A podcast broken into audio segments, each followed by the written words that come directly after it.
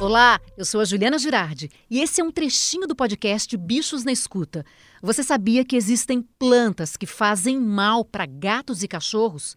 Quem conta essa curiosidade é a nossa consultora veterinária Rita Erickson. Explica isso, Rita. A grande maioria das plantas que é tóxica, ela causa distúrbios gastrointestinais, que significa basicamente vômito e diarreia.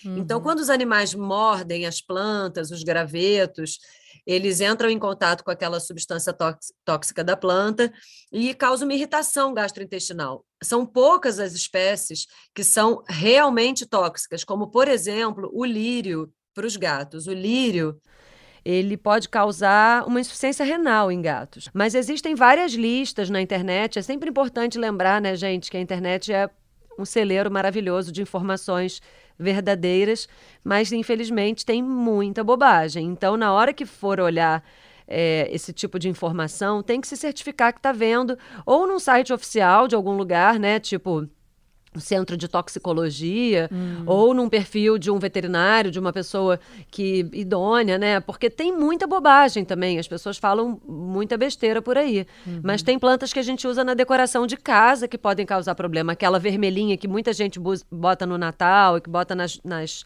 vitrine, chama poinsettia. Aquela é uma planta tóxica, espada de São Jorge. A maioria das samambaias pode causar algum, alguns problemas. Algumas flores, é, a espirradeira, que é uma outra árvore que tem uma florzinha colorida muito bonita, também pode trazer problema. É, que é mais? Tem uma gata, né? A jiboia é aquela que cai, sabe? Assim, ela é uma planta que fica pendente, super bonita. Eu quis essa planta, só que eu coloquei ela bem no alto. Minha gata não consegue encostar.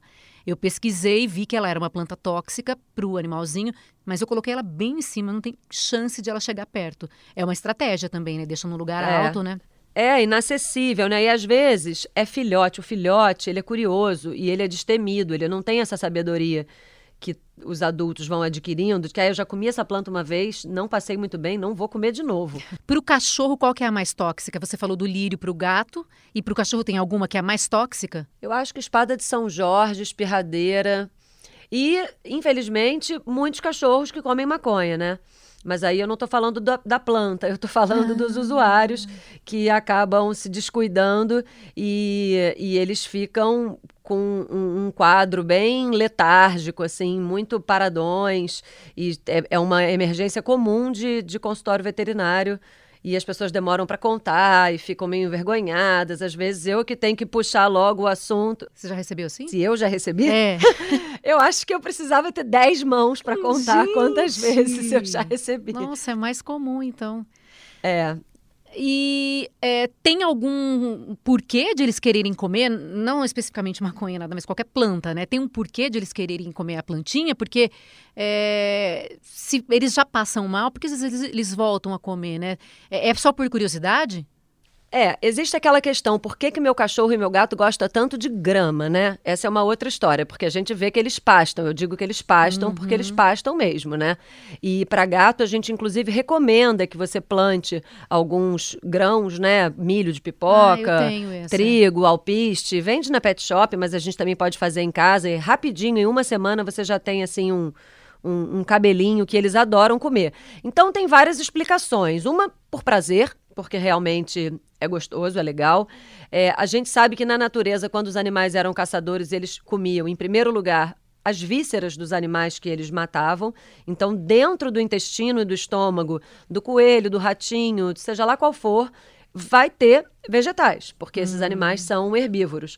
Então, daí vem a necessidade é, é, nutricional, né, do, do lado das plantas. Mas eu acredito que no dia a dia é mais curiosidade uhum. e falta do que fazer, assim, né, para brincar. Sempre que a pessoa vem me dizer que tá roendo o pé da cadeira ou que tá roendo a planta, se você oferecer uma coisa incrível, a gente sabe que traqueia, orelha, é, casco de vaca, é, brinquedos recheáveis. Se você treina bem seu cachorro, se você motiva, ensina ele a gostar daquilo, na hora que ele tá indo fazer uma bobagem, a gente não tem nada que ficar falando não, não, não, e dando bronca. A gente fala: olha isso aqui que legal, vamos brincar com não sei o quê? Cadê a traqueia? Vamos lá, vamos lá. O cachorro se anima e muda de assunto que nem criança criança, né? Uhum. Não adianta ficar dizendo, para, não pode, não pode. Vamos fazer outra coisa, né? Um manejo gentil, parar de ficar só dando bronca sem dizer o que, que eles podem fazer, porque as pessoas partem do princípio, por, por falta de informação e de reflexão, que eles não, eles não sabem o que a gente quer deles.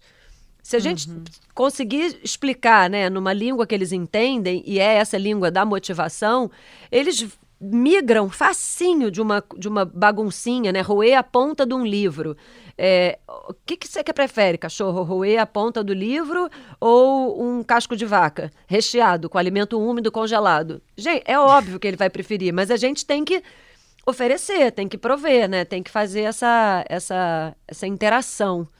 Da graminha, a minha gata, eu tenho a impressão, às vezes, que ela come a grama para vomitar depois. Não sei se tem a ver com a coisa do acúmulo de pelo, porque eu sempre vejo no vômito dela depois um pouquinho de pelo. Também pode Sim. ser por esse motivo? Pode. Às vezes a gente fica até na dúvida, né? Do tipo o ovo e a galinha. O que, que veio primeiro? Ela comeu a graminha porque ela já estava enjoada.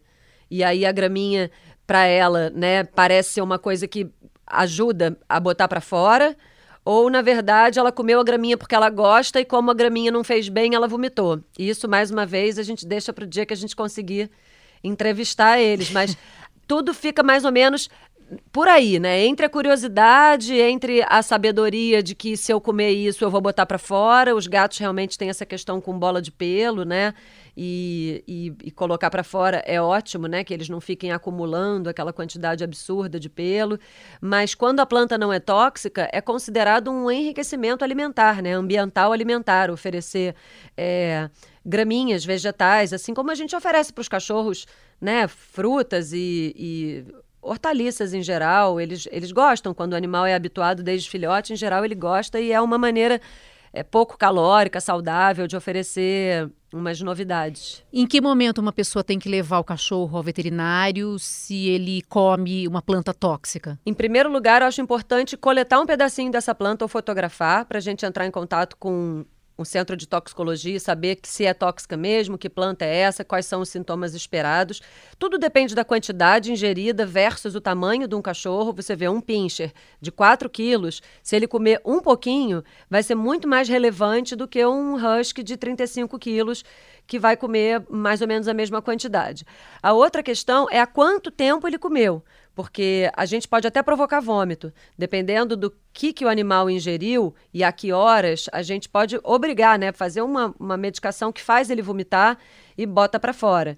E observar, eu acho que na maioria das vezes, que nem criança, a, a, a mãe, né? Não precisa ser a mãe, pode ser o pai, claro, uhum. mas aquele adulto responsável ali fica de olho, percebe, ele já está começando a demonstrar algum sintoma. Algumas plantas causam sintomas neurológicos, né? Tremores, é, ataxia, que é como se fosse uma convulsão, muita salivação. Aí já leva correndo. Aí tem que sair correndo, mas a gente também às vezes fica muito exagerado, né? Comer um pedacinho de uma plantinha. Calma, espera, dá uma outra coisa para comer, faz aqueles testes, né? Corre para cá, brinca para cá, pega o brinquedo favorito, o astral tá legal, tá normal relaxa, observa, relaxa e também não vai sair, né? Porque aí também tem gente que, ah, comeu, vou sair, vou ficar seis horas fora. E não dá, aí tem que, aí tem que levar para checar. E aí, curtiu essa curiosidade? Esse quadro faz parte do nosso episódio sobre dubladores de cães. Eles emprestam a voz para os seus cachorros. O Léo faz a voz das suas cachorras, Madá e Bica, e o Zank dubla o seu cachorro Gudanzinho. Então corre lá e escuta o nosso episódio completo.